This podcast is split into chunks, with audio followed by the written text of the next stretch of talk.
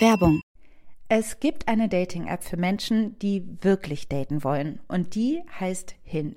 Hinge wie das Scharnier auf Englisch. Das Element, das es braucht, damit zwei Dinge zusammenkommen können. Schön, oder? Hinge ist die Dating-App, die entwickelt ist, um gelöscht zu werden. Denn die Profile bei Hinge bieten mehr als ein paar Bilder und Infos zur Körpergröße. Auf Hinge gibst du an, mit welcher Absicht du datest, sodass keine Missverständnisse entstehen. Und das Coolste ist, Hinge hat Prompts, also Fragen, deren Antwort direkt darauf schließen lassen, ob ihr die gleichen Interessen, aber vor allem den gleichen Humor teilt. Und Hinge möchte Dating wirklich für alle zu einem schönen Erlebnis machen, weshalb Hinge zusammen mit der LGBT-Organisation GLAD Prompts für die LGBTQ-Plus-Community entwickelt hat. So findest du schnell deine Community und siehst, mit wem du Gemeinsamkeiten teilst. Zum Beispiel kannst du beschreiben, was Gender Euphoria für dich bedeutet oder wo deine Chosen Family unschlagbar ist. Hinge bringt dich mit den richtigen Leuten zusammen. Also probiert jetzt Hinge aus, nutzt die Prompts. Alle weiteren Infos findest du in den Show Notes. Hallo und herzlich willkommen. Scheiße, das war ein bisschen hoch.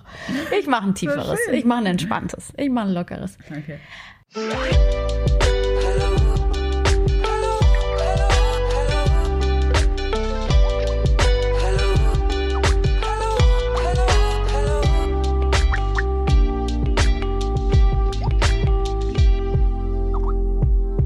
Hallo und herzlich willkommen zur neuen Folge von Feuer und Brot. Das ist die 52. Folge. Wir sitzen in Berlin. Es begrüßen euch wie immer Maxi und Alice. Hello. Hi. Schön, dass ihr wieder eingeschaltet habt zu uns. Eingeschaltet, draufgeklickt habt. Genau. Wir sind ja in digitalen Zeiten. Ja, was gibt's Neues? Sommer und heute insbesondere sehr heiß. Man lebt irgendwie in diesem komischen 2020 halt so weiter. Ich, ich frage mich ganz oft, wie geht's mir eigentlich und kann es so super schwer beantworten. Ja, mir geht es genauso. Ich kann diese Frage nicht beantworten. Ich mhm. weiß überhaupt nicht, wie es mir geht, aber I don't know, we're living through it. Ja, irgendwie schon. Und äh, ich freue mich aber total, dass wir heute eine schöne neue Folge hoffentlich aufnehmen also was ich auch so ein bisschen merke, ist, dass äh, auf der einen Seite so viel zu besprechen gibt, auf der anderen Seite fühlt man sich immer so, was ist jetzt so das Thema, was man so besprechen kann. Es fühlt sich auch irgendwie so an, als ob man, als ob alles irgendwie ganz wichtig ist und alles irgendwie auch so unwichtig. Mhm. Und deshalb ist es, finde ich, das immer so schwierig. Ich glaube, das ist so ein bisschen, dass wir bei der Themenwahl manchmal so sind, wie macht man es, wie navigiert man sich jetzt hier durch? Ähm, aber wir wollen heute über was reden, ähm, ich glaube, wir widmen uns heute eher so einer großen Metafrage. Mhm. Ähm, wenn es um Emanzipation und Feminismus geht, ist ja immer noch einer unserer Hauptsäulen dieses Thema. Wir möchten gerne darüber reden, wie Emanzipation eigentlich genau aussieht, was es da für Regeln gibt. Gibt es überhaupt Regeln? Und vor allen Dingen das besprechen in Anbetracht von Femininität. Genau, und irgendwie auch expressiver Femininität oder kann man auch sagen performativ? Also wie wird mhm. überhaupt Femininität performt? Äh, unterschiedlich und wahrgenommen und rezipiert. Und jetzt habe ich so viele Worte gedroppt, aber mhm. letztendlich auch einfach mit der Frage irgendwie kann man ja auch anfangen, wie sind wir denn eigentlich groß geworden? Also was war so die Frage, als wir irgendwie klein waren? Ähm, wir haben uns da im Vorfeld auch drüber unterhalten und es ist irgendwie relativ schnell klar geworden, dass wir beide ja auch quasi so ein bisschen kleine Mädchen waren, die viel gelesen haben und uns auch irgendwie mit unseren Heldinnen und aus diesen Büchern identifiziert haben und so auch sozialisiert worden sind, dass es schon so ein bisschen war so, ähm, seid mal schlau, schlaue Mädchen bringen es weit und ähm, ihr seid clever und das ist toll und konzentriert euch mal da drauf. Und dass, ähm, wenn man dann so ein bisschen älter wird und irgendwie auch ähm, erwachsen werden möchte und vielleicht auch der Wunsch kommt, irgendwie ja in einer Form ähm, klar die eigene Sexualität zu entdecken und das eigene Gefühl von Sexiness irgendwie mhm. erforscht, dass es da ganz schnell natürlich an gerade auch bei Mädchen so widersprüchlich wird, ne, was die Signale sind. Also so ein bisschen war es doch so, ähm, du kannst entweder sexy oder schlau sein das ist ja so eine ganz grundlegende Haltung von, entweder man geht irgendwie diese eine Straße runter oder man ist ehrenhaft und so weiter. Und so ein bisschen gab es diese Dualität von entweder man ist ein sexuelles Wesen und dann gleichzeitig auch anscheinend feminin, das alles steht ja in einer Reihe, mhm. oder man wendet sich dem so ein bisschen ab und ist dann eher schlau und emanzipiert und irgendwie steht das eine dem anderen so ein bisschen gegenüber. So haben, also auf jeden Fall habe ich das Gefühl, war das so ein bisschen wirklich das Klima, in dem wir auch groß geworden sind. Dieses, du kannst dich nicht schminken und rosa anziehen und gleichzeitig aber Feministin sein. Das geht irgendwie nicht.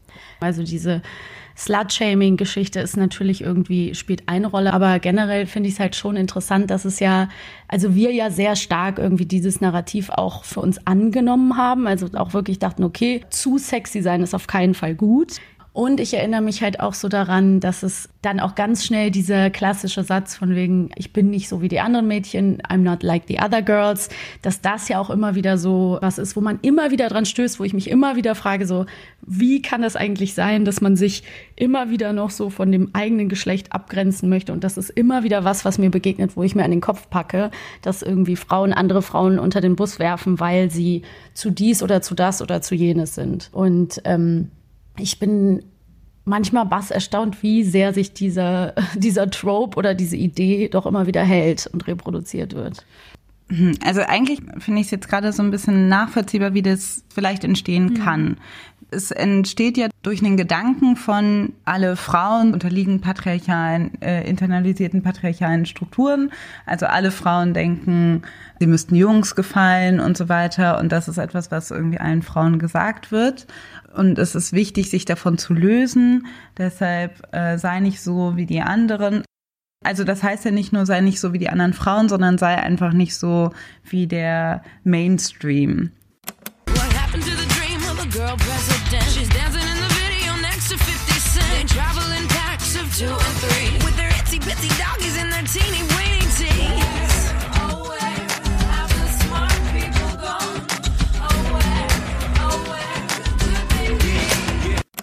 Ne? Und das ist aber das Problem, dass es dass der Grundgedanke dahinter aber ein krass unsolidarischer ist.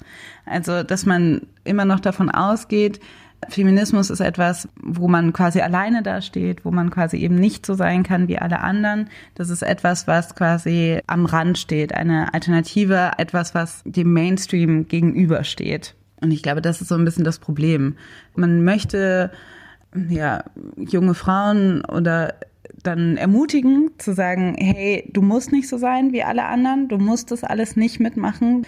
Wenn dir das nicht gefällt, wenn du diesen Druck nicht haben möchtest, wenn du nicht irgendwie die Ewigkeit mit deinem, du musst dich nicht mit deinem Aussehen äh, mega viel beschäftigen. Es ist auch nicht das Wichtigste, Jungs zu gefallen. Es ist auch nicht das Wichtigste, irgendwie unter diese, unter diesen Mädchenklicken irgendwie diese Konkurrenz auszustehen. Du kannst auch einfach dich mit was anderem beschäftigen. Das ist ja eigentlich das, was dahinter steht. Und das geht aber dann sehr schnell schief in so einer Sache von, ja, ähm, alle Mädchen sind doof und ich bin anders. Also da ist halt, also ich finde das eigentlich eine, ja, so eine schwierige Sache auszutarieren so einen solidarischen Gedanken natürlich beizubehalten und gleichzeitig aber auch konfrontiert zu sein oder ja in, in dem Fall Mädchen darauf vorzubereiten, dass sie vielleicht eben daran stoßen werden, dass sie irgendwie diese Erfahrung haben, sich ausgeschlossen zu fühlen oder so, wenn sie bestimmten Mustern nicht folgen, sozusagen.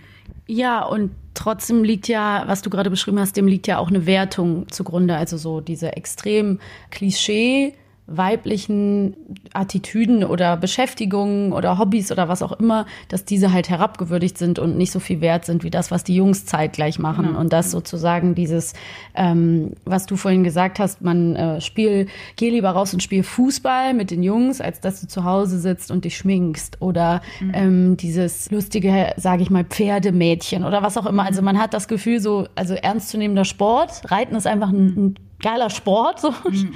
Äh, ich bin selber keine Reiterin, aber ich finde es absolut äh, respektabel, wenn Leute das machen. Ist ja klar. Ähm, aber dieses, diese Idee von, es gibt irgendwie eine Wertung und du, wenn du cooler bist als die anderen und nicht so zickig wie die anderen Mädchen oder dich nicht mit diesen Dingen beschäftigst, sicherst dir so einen Platz an dem Boys Table. Mhm. Und dann kannst du ja sagen, ja, ich bin halt cooler. Irgendwie, dass man einfach dachte, das sei so ein Attribut, was man braucht und dass man sagt, ich komme viel besser mit Männern klar und ich bin, die anderen sind halt immer so anstrengend und man überhaupt nicht das Strukturelle dahinter begreift. Und das wiederum führt halt auch zu so einem Einzelkämpfer-Syndrom, was viele Frauen haben. Also so nur ich kann es nach oben schaffen und um es nach oben zu schaffen, muss ich mich zumindest in einem Rahmen diesen vermeintlich weiblichen Eigenschaften irgendwie entledigen oder so. Voll. Und das führt ja dann total oft dazu, dass dann die Leute ausgeschlossen werden, gerade so im Teenageralter oder im jungen Erwachsenenalter, dass dann die Frauen ausgeschlossen werden, die extrem feminin sind, dass man sagt, die sind doof. Also weil man auf einmal, weil man das schon so äh, inhärent hat, dass man das nicht sein soll. Wenn man jetzt mal so rückblickend schaut, dann habe ich schon das Gefühl, dass die Frauen, also in der Schule, die sich extrem geschminkt haben, irgendwie mega parfümiert waren und mit High Heels in die Schule gegangen sind, dass die eher das Gefühl hatten, ausgeschlossen zu werden von einer bestimmten Gruppe von Mädchen. Also dass die nicht die diejenigen waren, was man so oft quasi in dieser Mainstream-Erzählung hatten, als ob das diejenigen sind, die irgendwie die Königinnen der Schule sind. So ist es eigentlich nicht, sondern die sind, die waren eigentlich eher diejenigen, die quasi so ausgeschlossen worden sind oder die irgendwie als so dumme Tussi gehalten. Ich glaube, dass es natürlich auch genau gegenteilige Effekte gibt, dass auf jemanden Druck ausgeübt wird. Das hast du ja zum Beispiel auch erlebt, so schmink dich mal mehr, sei mal mehr so. Also das glaube ich schon, dass es das auch gibt. Also wenn sich jemand einfach dieser vermeintlichen Gender Performance irgendwie entzieht, dass das auch äh, bei Leuten dazu führt, dass sie auch Druck kriegen können. Aber trotzdem äh, weiß ich genau, was du meinst. Und ich habe da halt immer hingeguckt und habe irgendwie gedacht, ja, ich habe das immer ein Stück weit bewundert, aber habe wirklich diesen Begriff von sexy oder schlau total verinnerlicht. Also sowieso, warum geht nicht beides? Mhm. Aber auch wer entscheidet, was schön ist. Und ist es nicht manchmal auch so, dass gerade in feministischen Kreisen, wo wir uns bewegen, es immer wieder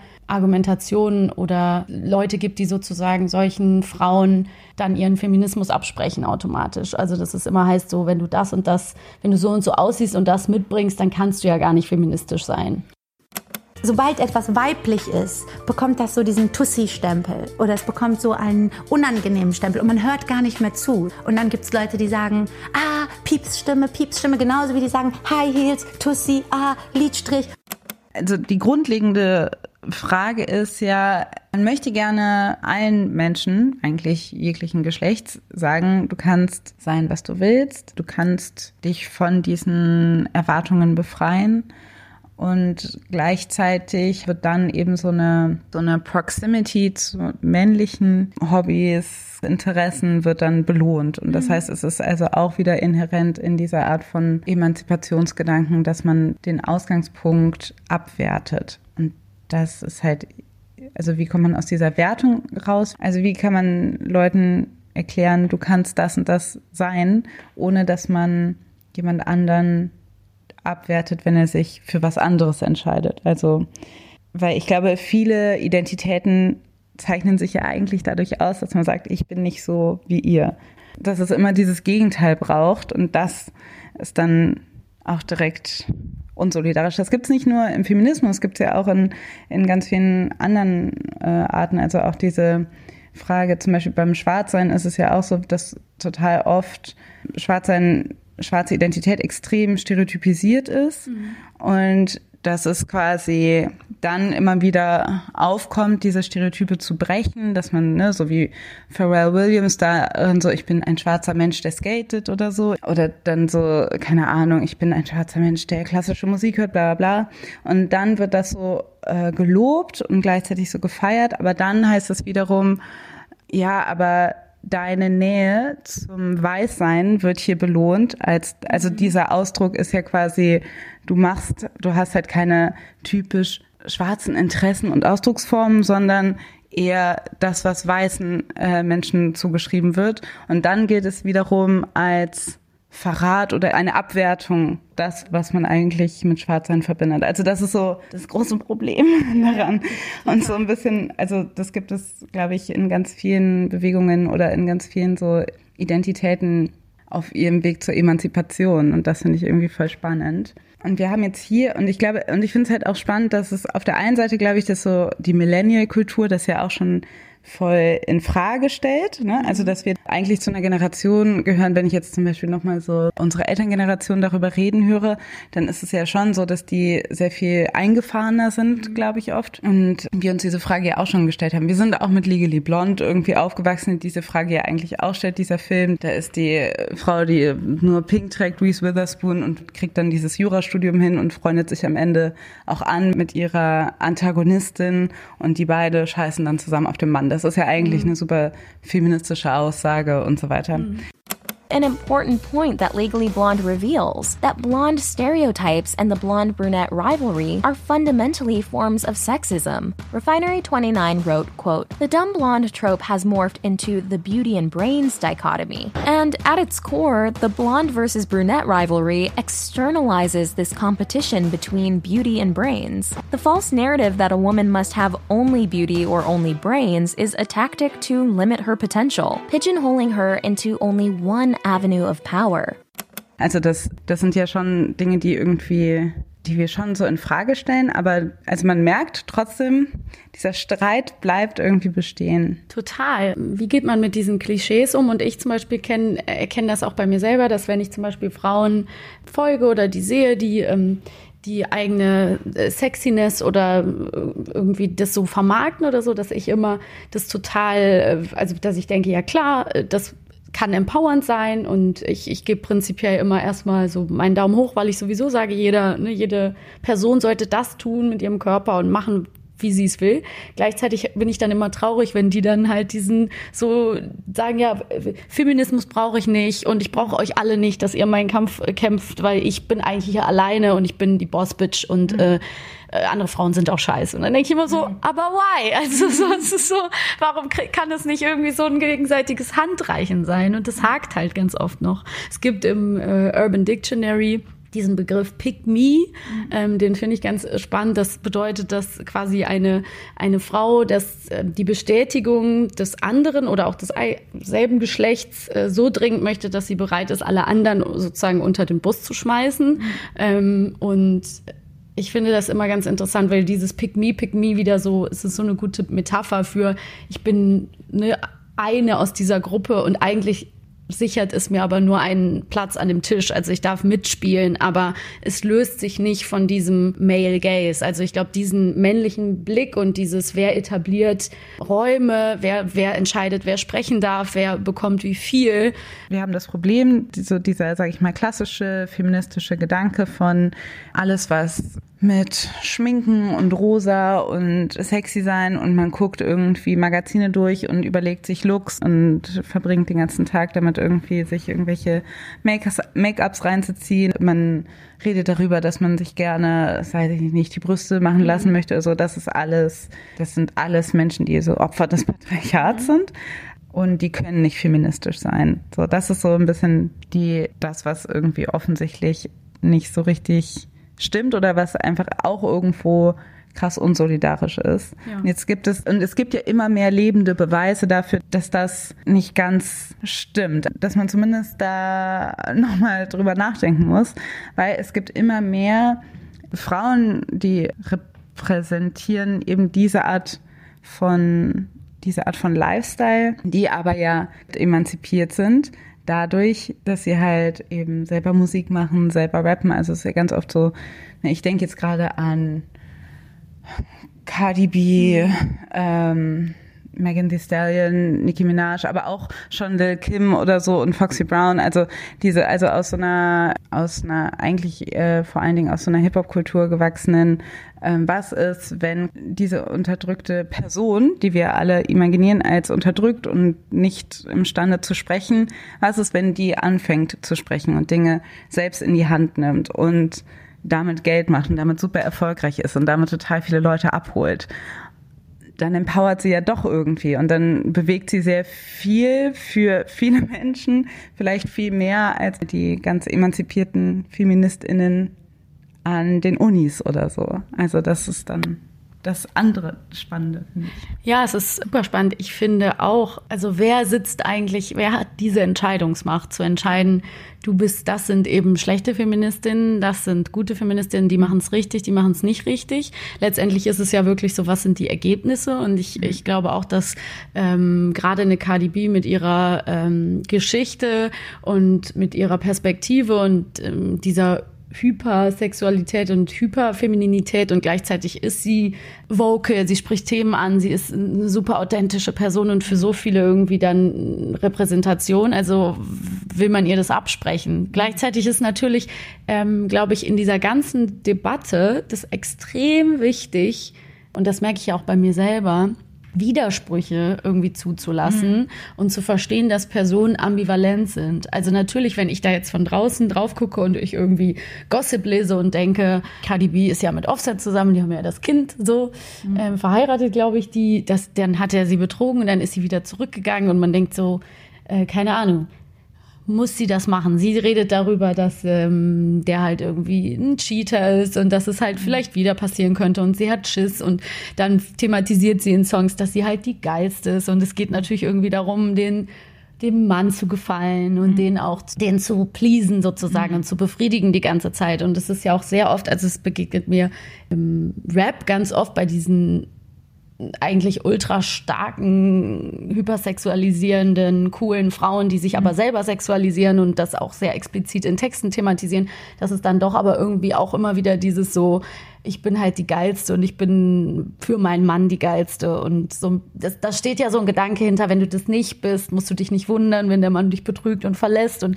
das ist immer so ein mhm. bisschen der Widerspruch, den ich dann manchmal sehe und wo ich so ein bisschen mit hadere, weil ich das dann irgendwie schade finde und so ein bisschen ähm, mir wünschen würde, dass, da, dass das nicht so wäre, aber gleichzeitig ist das für mich kein Grund, denen das abzusprechen, dass das vielleicht Sorgen sind, die sie haben. So. Ja, also ich meine, das ist ja einfach das, das finde ich ja auch so das Spannende, weil ähm, das sind zum Beispiel Cardi B ist, glaube ich, so ganz so Symbolfigur für sie hat als Stripperin gearbeitet, dann hat sie sich irgendwie operiert, sie hat sich äh, Brüste und Hintern machen lassen, sie hat sich die Zähne machen lassen, ähm, es hat dann irgendwie, ist dann diesen, hat diesen wahnsinnigen Erfolg, weiß ich nicht, alle Rekorde gebrochen und so weiter. Und ähm, ist jetzt irgendwie so eine Figur, die aber auch dann mit für die Bernie Sanders Kampagne total wichtig mhm. ist, ist eine Person, die politische Dinge sagt. Another way for uh, the people to take power, I don't want to make everything political, but it is what it is. It's by voting. And when I say voting, I'm not only talking about the president. We could vote for mayors, we could vote for judges, and we could also vote for um, DAs, district attorneys. Yes, we could vote for these people for our county. We sure can.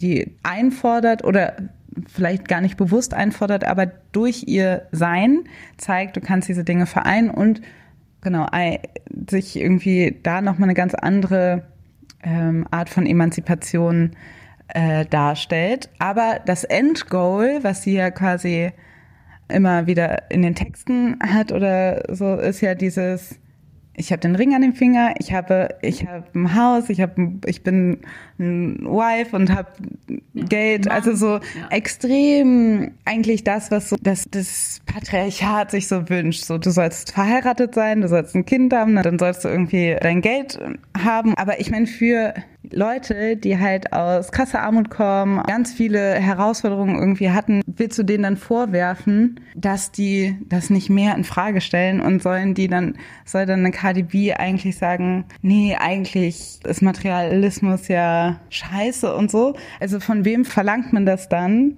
Ja, ich. Das ist halt immer die Frage, äh, die, glaube ich, zugrunde liegt, ist eben, haben wir ja auch schon mal drüber gesprochen, so die Kapitalismus, Feminismus ähm, Frage. Also mhm. wie, wenn man wirklich den Gedanken natürlich zu weiterdenkt, dann müsste es natürlich im Idealfall sein, dass Produkte, die von diesen Frauen verkauft werden, im Idealfall keine anderen Frauen ausbeuten in der Herstellung oder dass man also wirklich eine, also eine vollendete Kapitalismuskritik kann man da sicherlich nicht anlegen. Ne?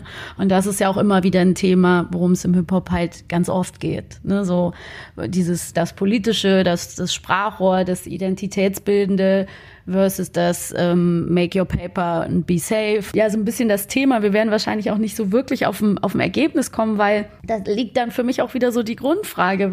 Wer entscheidet dann, dass zum Beispiel eben eine Cardi B oder auch jetzt eine Nicki Minaj, das ist auch das perfekte Beispiel, die ist jetzt auch schwanger und hat da irgendwie ihren, ihren Mann, ihren Typen, dass die sich dieses heteroklassische Ideal dann doch wieder wünschen. Wer entscheidet dann, dass das irgendwie schlecht ist für den Feminismus oder das, also trotzdem, auch wenn vielleicht man selber so den Wunsch hätte, dass Leute sich noch mehr frei machen von diesem, dieser Male Gaze, dann ja, was, was, was tut man da mit Menschen, die das eben nicht machen? Lehnt man die dann ab oder ja, was, was kann man da überhaupt machen? Weil sonst passiert eben immer wieder eine Unterbrechung dieser Solidarität auf jeden Fall.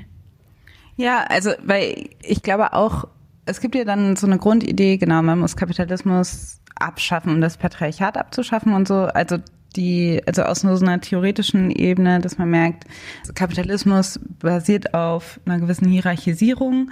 Frauen werden unterdrückt. Deshalb kann im kapitalistischen System keine veränderte Emanzipation stattfinden. Ja. Aber das ist einfach so eine krass theoretische Ebene. Meanwhile, während wir darüber sprechen und Kapitalismus immer noch am Start ist, formt das ja Identitäten und Leute finden ihre eigenen Wege, sich innerhalb dieses Systems besser zu stellen, höher zu stellen, zu emanzipieren. Und sagt man dann, diese ganzen Dinge müssen abgeschafft werden. Es gibt dieses Beispiel von Leihmutterschaften.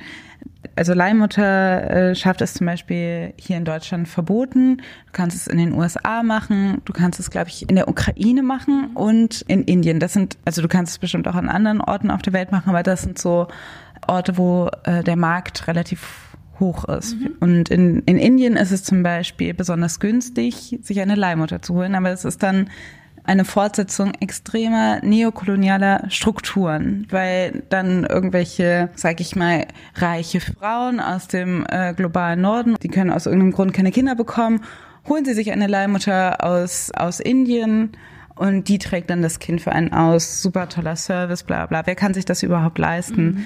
Und das ist irgendwie hört sich das dann ganz furchtbar an. Und dann wollte Indien quasi verbieten, dass sich Menschen aus dem Ausland eine Leihmutter in Indien holen können. Und dann sind aber die indischen Leihmütter auf die Straße gegangen, haben krass demonstriert und waren so, äh, sorry, hat uns, hat mal uns jemand gefragt, weil äh, wir möchten nicht, dass das abgeschafft wird. Wir fühlen uns so, dass wir damit viel Geld machen können und dass es für uns ein Weg ist, äh, Geld zu verdienen, auch eine Menge Geld zu verdienen, ähm, die wir sonst nicht haben. Das heißt, wir können damit Familien versorgen, uns versorgen, wir können damit unsere Kinder zur Schule schicken, bla bla bla. Also das heißt, das, was wir sehen dann quasi, oh Gott, wir missbrauchen andere Frauen als Gebärmaschinen und so weiter. Und die sind aber eigentlich, sehen darin eine Form von Emanzipation. Because you're banning a practice which is already happening and which is you know worth millions of dollars it's going to go underground. And when, when it goes underground there's going to be no regulation and definitely there's going to be even lesser power of surrogate mothers over what happens to them. And if something happens they can't go to the police because there's going to be a lot of pressure on them. You are forgetting the kind of patriarchal families that we live in. Das heißt auf wen hört man? Weil man denkt, nein, nein, es ist besser für euch, wenn ihr das nicht macht, weil dieses ganze System ist broken. Okay, aber was bringt es denen dann, wenn man das dann aufhört? Also dann haben die quasi nichts gewonnen daraus.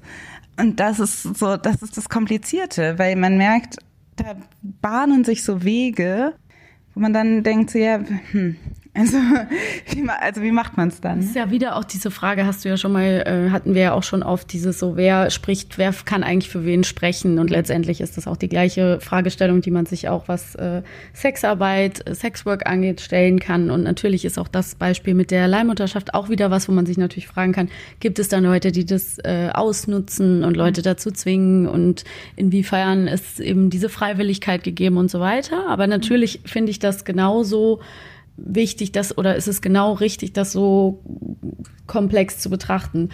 Ja, ich denke ganz oft, also es ist so, äh, ich habe manchmal das Gefühl, dass diese Dinge auch sehr oberflächlich betrachtet werden. Und ich denke gerade auch so ein bisschen an zum Beispiel dieses Beispiel OnlyFans. Es gibt ja mhm. jetzt ähm, viele äh, InstagrammerInnen oder auch Sexarbeiterinnen, die zum Beispiel so OnlyFans-Accounts äh, machen. Das ist so ein ja, das ist eigentlich ein Startup, was, wo du quasi ähm, Mitglieder sammeln kannst, die zahlen dir einen monatlichen Beitrag und die kriegen dann exklusives Material, also Bilder oder Videos oder was auch immer. Und man versorgt sozusagen, ist ein bisschen wie unser System mit Patreon und Steady, nur mhm. halt mit ähm, Nudes und Co. Mhm. Und das finde ich zum Beispiel auch interessant, weil es ja wiederum eine eine Möglichkeit schafft, wo natürlich muss für OnlyFans die verdienen daran und so, also natürlich muss was abgegeben werden, da bin ich von überzeugt, weiß ich aber nicht genau die Details, aber es schafft eine Möglichkeit, wo im Prinzip ähm, SexarbeiterInnen sich irgendwie selber oder eben auch einfach Leute, die damit Geld verdienen wollen, die, dass die selber entscheiden können, selber die Macht haben, selbst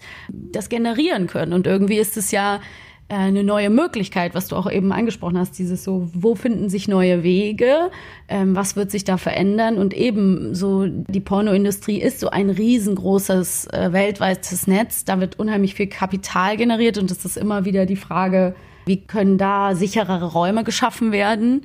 Und ja, bei OnlyFans zum Beispiel, das äh, lese ich jetzt überall. Also ich bin mhm. gespannt, wo das hingeht. Und gleichzeitig kennt man aber ja auch so diesen Widerspruch, dass Leute irgendwie geschämt werden dafür, wenn sie das machen und dass es irgendwie heißt, ja, öh, also Nudes, das geht doch gar nicht. Und dann denkt man aber wieder so, wenn irgendwelche äh, Bilder von Prominenten geleakt werden, dann stürzen sich wieder alle drauf und das sind irgendwie, äh, es ist unterhaltsam und einfach so eine Art von Gossip. Also da ist auch wieder so ein Widerspruch drin, so dass man, wenn Leute da sich äh, selbst ermächtigen, berechtigen und es selber entscheiden, dann wird es auch immer so ein bisschen kritisch beäugt natürlich. Du hast jetzt so ein Ideal von der Gesellschaft. In einer idealen Gesellschaft, warum auch immer das zu, sage ich mal, einer allgemeinen Vorstellung von idealer Gesellschaft gehört, denkt man, in einer, in einer idealen Gesellschaft wollen Leute gar keine Sexarbeit, die brauchen das nicht oder mhm. so. Und äh, deshalb möchtest du auch nicht, dass das existiert. Aber die Sache ist ja, dass das aber so ist. Das mhm. heißt also, wo integriert man, also an welcher Stellschraube arbeiten, müssen wir hier gerade arbeiten?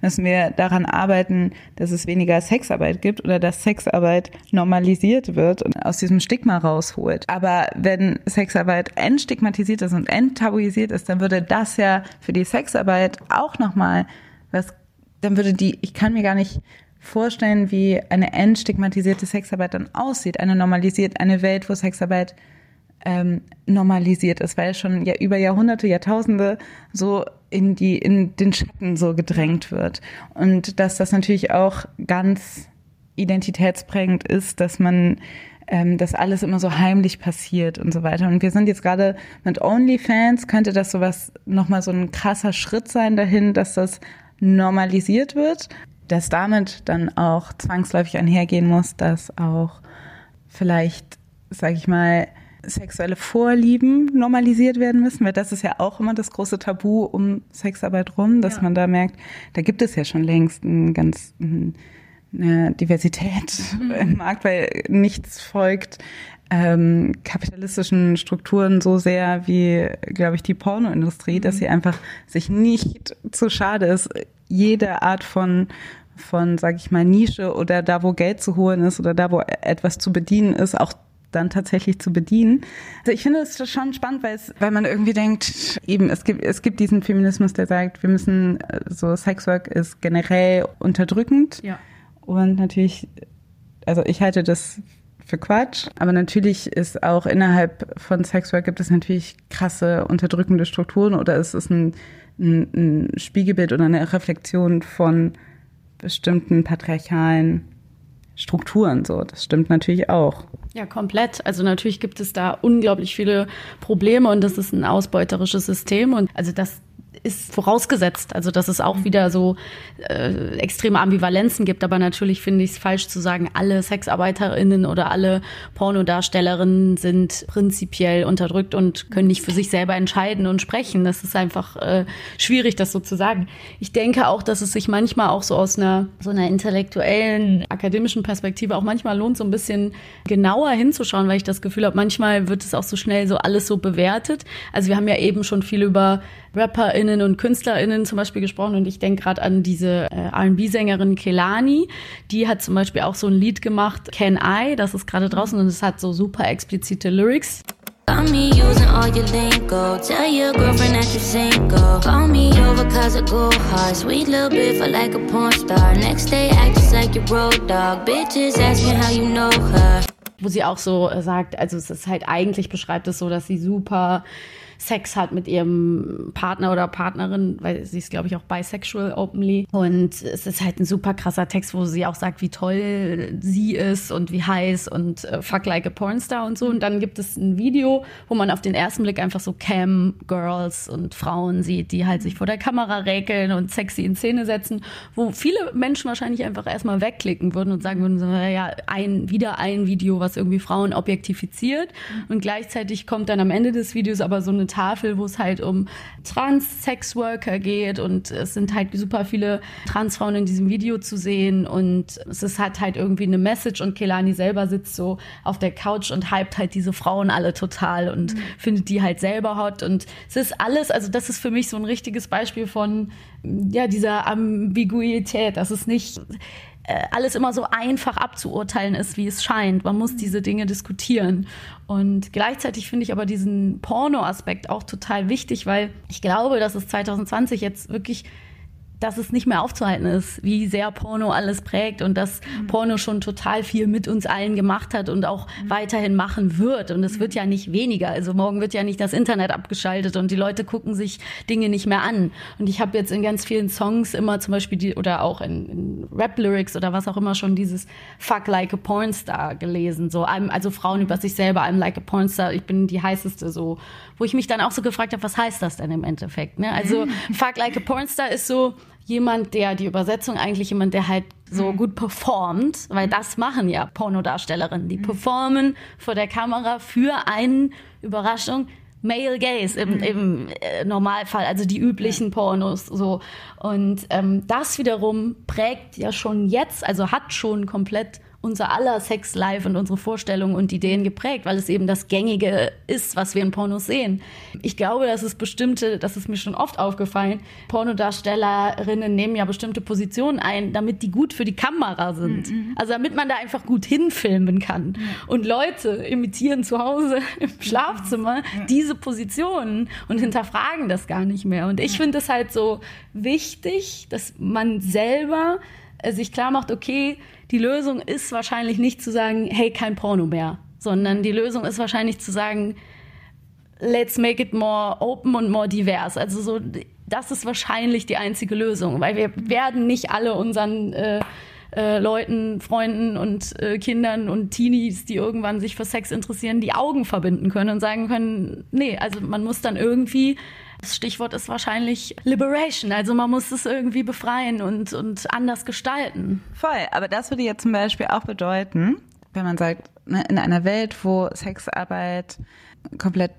normalisiert ist, dass eine Person, die alle Möglichkeiten der Welt hat, Abi hat studiert, keine Ahnung was, sagt, ich möchte lieber Pornos machen. Also ich mhm. möchte nicht studieren, ich möchte das und das nicht werden, weil das ist ja immer so, wir sind immer noch in dieser Haltung von, du machst das halt, wenn du keine anderen Möglichkeiten hast. Ja. Es ist ja auch für viele Leute diese Realität, dass man, also viele Leute würden vielleicht was anderes machen. Und da kommt man aber ja auch zunehmend hin. Es sind auch Menschen, SexarbeiterInnen, die halt andere Optionen hatten, auch Geld zu machen auf dieser Skala. Aber sie haben sich dagegen entschieden und wollten da rein. So. Ja glaube ich, da sind wir noch ganz weit ja, weg, komplett. dass man sagt so, ja, ja, ja, I'm supporting sex work, aber wenn meine Tochter, mein Sohn Sexworker äh, sein möchte, dann ist man nein, das geht ja, nicht. Ja. Und das ist halt, das finde ich halt eigentlich spannend, diese, sich diese Frage auch äh, zu stellen. Ja, und das, ich weiß nicht, ob das Sinn ergibt im Endeffekt, aber so ein bisschen wie so die Legalisierung von bestimmten Drogen, dass man einfach sagt, es gibt eine Nachfrage. Es wäre viel logischer, die Leute zu entkriminalisieren und auch den Verkauf zu entkriminalisieren, das zu besteuern und zu sagen so, hey, es ist also so, die Leute wollen es machen, dann lass es uns irgendwie offen machen, dann ist es sicherer und vielleicht gibt es eine Möglichkeit, es zu einem weniger ausbeuterischen System zu machen. So same. Und ja, ich glaube einfach nicht, dass, da sind wir uns einig, ich glaube einfach nicht, dass irgendwelche Verbote dass, was, also, dass das irgendwas hilft oder bringt, weil es leider die Menschen so nicht funktionieren. Das, das drängt einfach nur Beteiligte in die, äh, in so eine Schattenwelt, in den Untergrund und dann wird es eigentlich alles nur noch beschissener und gefährlicher. Aber ich glaube auch, es wäre schon, also wie gesagt, ich kann mir gar nicht vorstellen, was das für einen Impact auf unsere Gesellschaft haben würde. Wäre das wirklich ein ganz normaler Bestandteil, der halt nicht irgendwie heimlich gemacht wird, mhm. sondern, oder ob das auch so funktioniert. Was ich mich auch frage, was ich wirklich nicht beantworten kann, ob es tatsächlich schambehaftet ist, weil es halt geschämt wird von der Gesellschaft, mhm. oder ob es auch etwas gibt, was einfach, ob es so ein natürliches Bedürfnis von Privatsphäre gibt, wenn es um Sex geht. Also, dass man das halt einfach nicht gerne öffentlich bespricht oder so. Also, dass das vielleicht auch normal ist. Aber ich weiß es nicht, whatever. Es ist, ähm, aber um da jetzt nochmal wieder zurückzukommen, es ist auf jeden Fall so, dass sowas wie OnlyFans, aber auch Texte, Lyrics und Vorbilder von Cardi B, Nicki Minaj, Megan Thee Stallion oder so, diese Dinge ja eigentlich befeuern. Und nicht nur die, sondern auch ganz viele Instagram-Influencerinnen. Es gibt diese manchmal, äh, also ich glaube, Nicki Minaj hat das selber, glaube ich, mal gesagt, dass sie dann so ganz schockiert ist, dass sie das Gefühl hat, sie hat jetzt irgendwie so viele Leute inspiriert, Frauen auf Instagram, sich so tatsächlich Sexwork anzubieten. She wanted her new album Queen to talk about it, quote, being okay to keep your legs closed. I don't really know how to say that without being offensive. Maybe I was naive, but I didn't realize how many girls were modern day prostitutes. Whether you're a stripper or whether you're an Instagram girl, these girls are so beautiful and they have so much to offer. But I started finding out that you give them a couple thousand dollars and you can have sex with them. I was like, yikes. It's just sad to know that they don't know their worth. It makes me sad as a woman, and it makes me sad that maybe I've contributed to that in some way. Und sagt, das wollte sie gar nicht. Aber also und sagt so, nee, das, also so, so meinte ich das auch nicht. Aber sie hat ja quasi das eigentlich verkauft, diese Art und Weise, diese Idee zu haben von ähm, Cash in on your sexiness. Da haben wir auch drüber gerade gesprochen, dieses zum Beispiel in dem neuen Video von Cardi B und Megan Thee Stallion, dass die Wet as Pussy Wet as Pussy Wap ähm, da gibt es ja ganz viele Cameos. Normani ja. ist dabei, Rosalia und so weiter. Und dann ist da auch eine, mir war die vorher nicht bekannt, mhm. eine Person namens Suki Hana ist auch dabei.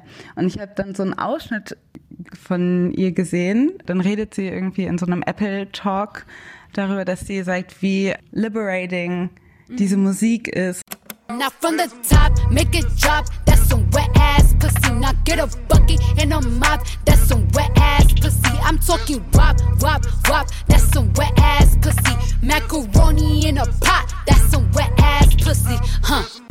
Sie halt einfach sagt, für mich ist das total empowernd, eben diese Texte und dieses Ding zu hören, dass das gefeiert wird, dass man sagt, ja, man, man hat halt Sex, man ist eine Ho und man lässt sich irgendwie vielleicht auch dafür bezahlen oder man cash, man kriegt irgendwie Cash daraus, weil ich meine, wäre auch dumm, das nicht zu machen.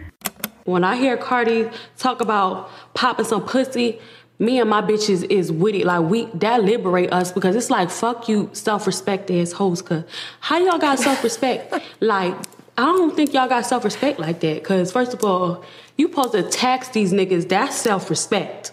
You feel me? Like I just it make me feel liberated. Like I love crossing boundaries. Cause guess what? Scared money don't make no money. If you gonna be scared to get that money, you gonna be scared to be yourself and say this who I am, then you ain't gonna get that coin like that.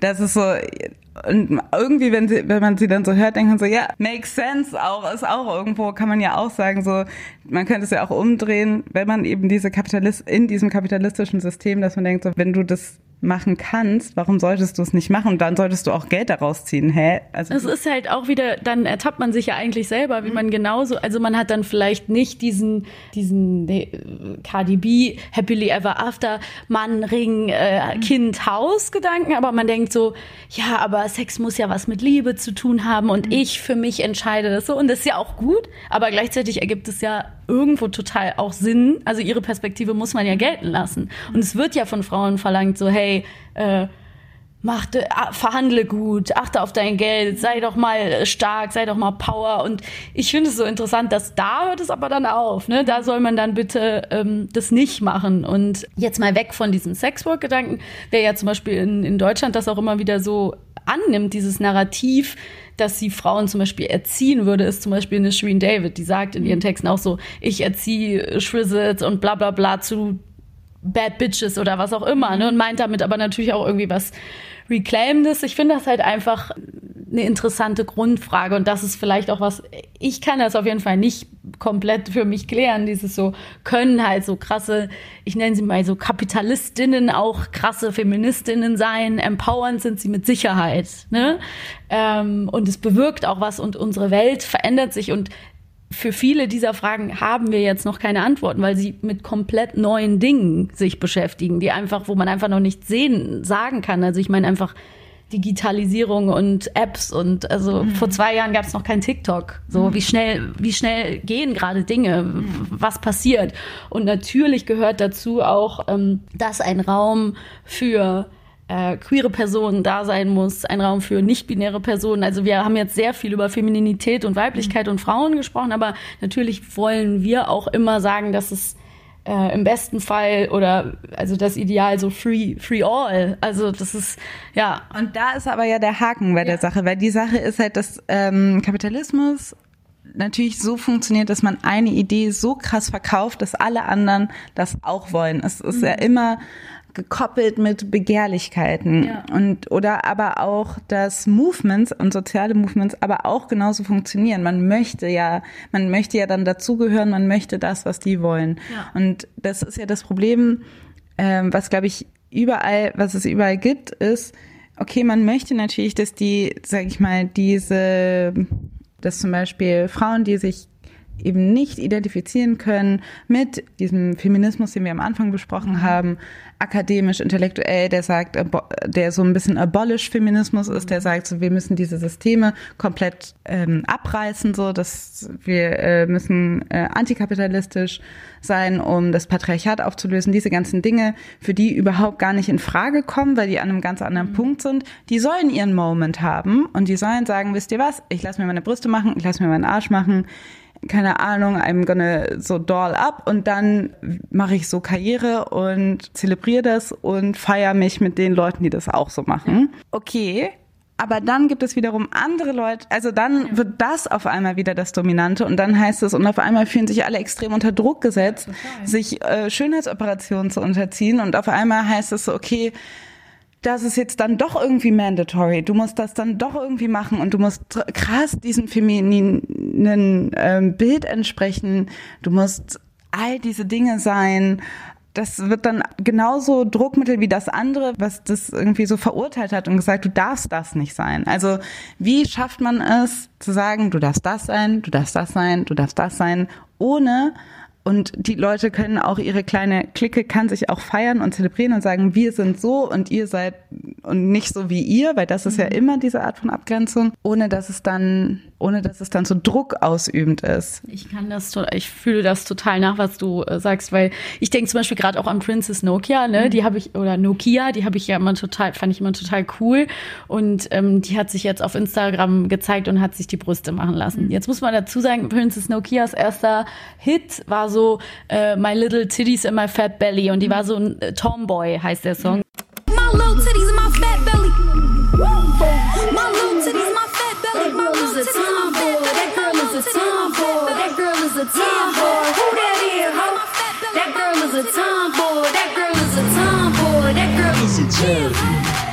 Die war halt so richtig tomboyisch und hat das halt auch immer zelebriert. Und jetzt kann man sowieso schon mal die Frage stellen, müssen Frauen, die ins Rap-Business wollen, ähm, am Anfang so eine Tomboyness an den Tag legen, um sich ähm, so, um sich erstmal zu behaupten und dann wecken sie, kommt später so dieses super Sexualitäts-Awakening oder ist es ein zwangsläufiger Schritt? Ich will aber einfach nur sagen, ich war so ein bisschen, obwohl ich natürlich sage, hey, Princess Nokia, go for it, ne? mach was du willst mit deinem Körper. Das ist ja völlig klar. Das ist ja überhaupt keine Frage. Trotzdem war ich so ein bisschen so, but what happened to the little titties and the fat belly? Also, weil ich natürlich denke, hey, es ist ja klar, dass es eine Identifikation ist für Leute, die kleine Brüste haben und sagen, hey, du kannst halt auch little titties und fat belly äh, haben und bist äh, und du gehst raus und bist cool und fühlst dich mhm. und äh, so. Und dann ist es irgendwie schade, wenn natürlich du wieder denkst, war jetzt der Druck auf sie so groß? Warum macht sie das? Ich kann das nicht beantworten. Ich hoffe, sie macht es einfach für sich. Aber das ist diese Frage, die du gerade gestellt hast, weil ähm, an diesem, in diesem Spiel können auch wieder nicht alle mitspielen. Und mhm. spätestens, wenn man zum Beispiel über Transfrauen spricht oder was auch immer, dann ist es ja nochmal das Thema Operationen und auch Schönheits- oder kosmetische Operationen äh, wieder in einer ganz anderen Form notwendig und vielleicht identitätsstiftend ähm, äh, sowieso. Aber es können da auch nicht alle an diesem Hyperfemininitäts Spiel sich beteiligen. Es ja. ist einfach nicht möglich und dadurch ist es dann wieder so eine klare Aufteilung. Wer schafft da, wer, wer, hat die Privilegien, da mit dabei zu sein? Ja, und da sind man, ist man dann auch ganz schnell wieder bei so, auch wenn man vielleicht, sage ich mal, das Schönheitsideal ähm, weiter weg, man sagt ja irgendwie, das Schönheitsideal geht weg von diesem eurozentristischen, jetzt wo es so diese diese super slim thick Sanduhrfiguren gibt, aber es ist ja trotzdem irgendwie für alle Menschen irgendwie fast nicht zu erreichen. Also und diese du hast am Ende dann doch ein Ideal, was es gilt zu erreichen und was extrem und wo es heißt ja, wenn du das nicht hast, dann kommst du irgendwie dann äh, bist, kannst du irgendwie nicht mitmachen und was also eben ist es es wird oft gefeiert als so Body Positivity ist es das wirklich oder ist es also nur weil es irgendwie etwas ist, dass Leute irgendwie äh, ihren Körper gerne zeigen, heißt es ja nicht unbedingt, dass es Body positive ist, nur um zu sagen, also weil es irgendwie anti-Slut-Shaming ist.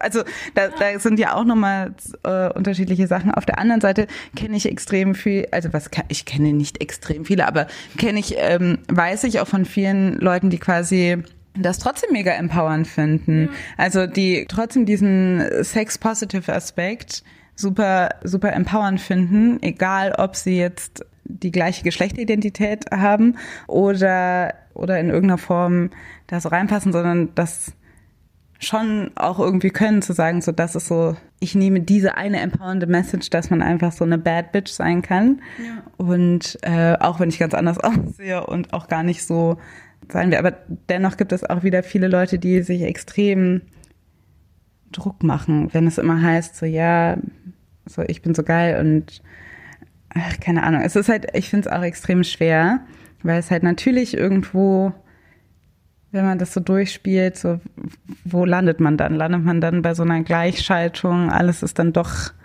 extrem von Heteronormativität geprägt oder nicht. Und dann ist ja auch die Frage, also eigentlich ist ja auch die grundlegende Frage, dass wir immer noch nicht rausgefunden haben, weil wir reden so von Femininität, als ob es so ein gesetzter Begriff ist oder eine gesetzte Identität ist.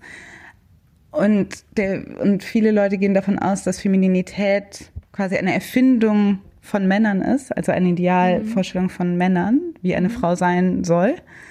Ähm, und gar nichts mit der, sag ich mal, genuinen femininen Erfahrungen zu tun hat. Das ist ja, und das wird ja auch in Frage, oder das ist ja auch die große Frage, so wie viel, wenn man so quasi in einer Welt, wo das Patriarchat nicht existiert, so wie würden sich Frauen oder Femmes oder so, wie würden die sich denn was ist denn feminin? Ist ja die große Frage.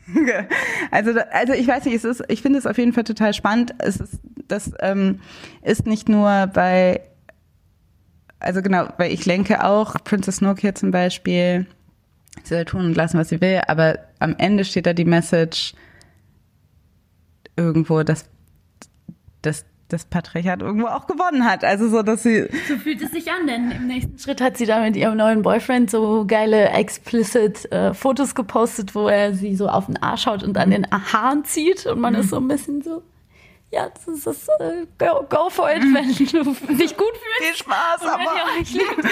aber natürlich finde ich dann irgendwie so, gut, ich bin halt auch irgendwie, also man denkt dann so, ja, vielleicht, genau wie du gesagt hast, vielleicht nehmen andere Leute da was anderes draus mit und natürlich ist es all okay. Also no shaming, das finde ich eben auch das Wichtigste.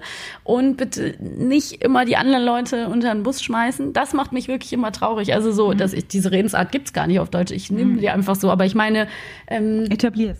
ja, es haben auch schon viele Leute gesagt, leider. Und deswegen habe ich das auch schon drin. Aber was wäre denn die, eine gute Entsprechung? Ähm, in den Rücken Ja, in den fallen. Rücken fallen, genau. Also dieses so, ähm, nur weil, das muss ich auch eben sagen, gerade in so Kreisen, wenn man sich irgendwie unterhält oder so, nur weil man selber etwas vielleicht nicht ähm, schön findet oder andere Vorlieben hat oder das anders machen würde, das nicht immer zu schämen. Und ähm, mich nervt zum Beispiel auch so dieses ironische Feiern von Dingen, dass ich zum Beispiel manchmal belächelt werde, weil ich ja irgendwie mir so dann so die Nägel auch so gerne mache und so. Und dann denken die Leute, ich meine das ironisch, aber ich meine das gar nicht ironisch. ne? Ich finde es einfach geil. Und ähm, das sind so Sachen, also äh, ich wünsche mir eigentlich, dass die Leute wie immer ihren Horizont mehr erweitern, dass es mehr Spielraum gibt. Im Idealfall ähm, gehören alle Farben allen. Ähm, auch normalized Male Sexiness und Beauty. Also auch so genauso sollte man ähm, männlichen Identitäten das Spiel mit einer eigenen Sexiness auch mehr erlauben. Nicht nur in einem, in einem queeren Raum, sondern auch so. Aber es ist echt noch sehr ähm, also obwohl wir das Gefühl haben, es passiert ganz viel und die Leute, die jünger sind, die haben, glaube ich, da auch echt schon einen anderen, anderen Blick oft drauf und gleichzeitig gibt's, haben wir auch schon oft gesagt, immer noch dieses so, es wird immer blauer und rosa und alles äh, Gender Reveal ähm, ist das neue große Ding.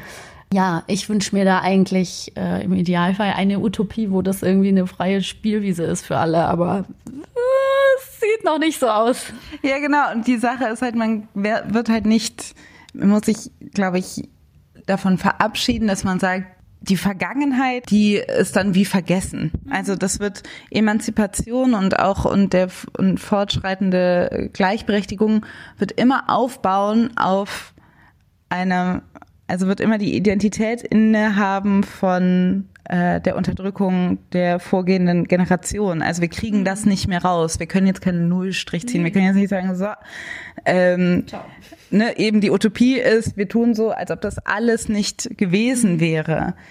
Weil eben diese, und das Patriarchat hat Identitäten geschaffen, hat eine Identität von Weiblichkeit und von Männlichkeit geschaffen, ist kacke, aber das werden, wir werden nicht dahin kommen, wir werden nie herausfinden, wie es gewesen wäre, wenn dem nicht so wäre. Weil, also, wir können, wir können nur darauf aufbauen, wir können nur auf, ähm, wir können quasi, glaube ich, nicht so tun, als ob Unterdrückung nie gewesen wäre. Und das ist, glaube ich, und das geht auch nicht nur ähm, bei Feminismus beziehungsweise Sexismus, sondern auch bei an, allen anderen Sachen. Also diese ähm, Stereotypisierung, die es in und dieses Rollenzuschreiben, was aus unterdrückten Strukturen kam, hat Identitäten geprägt, hat Vorstellungen geprägt und das und es ist wichtig, sich da rauszukämpfen, aber man sie, sie bleiben halt irgendwie auch da drin. Das heißt, ja, ich glaube, ich hoffe, das ist irgendwie so ein bisschen klar geworden, was ich meine. Also ne, die Geschichte ist halt schon geschrieben, Bücher, Bilder, alles gibt es halt und das wird halt immer wieder die Welt beeinflussen und informieren und so weiter. Äh, die Frage ist deshalb, wie machen wir bei dem Punkt, wo wir sind, weiter? Wie geht's da raus? So. Ähm, genau, das ist Ich denke, wir sind eigentlich am Genau. Ja, also es ist eine Folge, die quasi eher äh, sich fragt als äh, feststellt, aber oder Ja, klar. Das sind quasi Gedanken, die wir uns gerade selber auch immer wieder so machen. Und ich knabber da manchmal dran. Ne? Ich höre dann irgendwie, wie zum Beispiel eine Juju sagt irgendwie, ihr nennt es Feminismus, ich nenne es einfach Menschlichkeit, denn im Gegensatz zu euch Heuchlern sind für mich alle Menschen gleich. Und man denkt so, Mann, you missed the point. Also das macht mich einfach traurig. Ne? Das sind immer wieder Fragen, die ich mir stelle. So, wie geht man damit um, wenn Frauen gleichzeitig, die sind da, die sagen diese Dinge, gleichzeitig empowern sie, inspirieren. Also das, die, diese Widersprüchlichkeiten sind auf jeden Fall Fragen, womit ich mich total viel beschäftige. Also wirklich viel. Und deswegen finde ich das gut, das an dieser Stelle auch mal ähm, einfach zu teilen und ähm, dieses Gespräch öffentlich zu machen. Und äh, vielleicht habt ihr ja auch die eine oder andere ähm, Sache mitgenommen. genau. Not everything has to be for everyone. Genau. You don't have to be everything, ist auch die Sache. Kannst du auch gar nicht. Du kannst es auch gar nicht sein. Das sind, glaube ich, so zwei Sätze, die ich noch denke, dass ich manchmal denke, es ist, ne, lass die Leute leben. Ja. Das ist vielleicht auch ganz gut und lass sie ihre Identität auch finden und vielleicht nicht begreifen als direkten Angriff auf deine eigene Identität, wenn sie vielleicht ganz anders ist. Ja. ja. Cool. Danke dir für das Gespräch. Danke dir. Danke euch fürs Zuhören. Vielen Dank. Bis zum nächsten Mal. Schönen, schönen Sommer für euch. Ciao. Schön. Das war die neue Folge Feuer und Brot. Erreichen könnt ihr uns unter feuerundbrot.gmail.com, auf Facebook, Twitter oder Instagram. Wenn ihr uns unterstützen wollt, könnt ihr das mit einer monatlichen Spende auf Steady oder Patreon. Wir hoffen, ihr seid auch beim nächsten Mal wieder mit dabei und bis bald. Tschüss. Tschüss.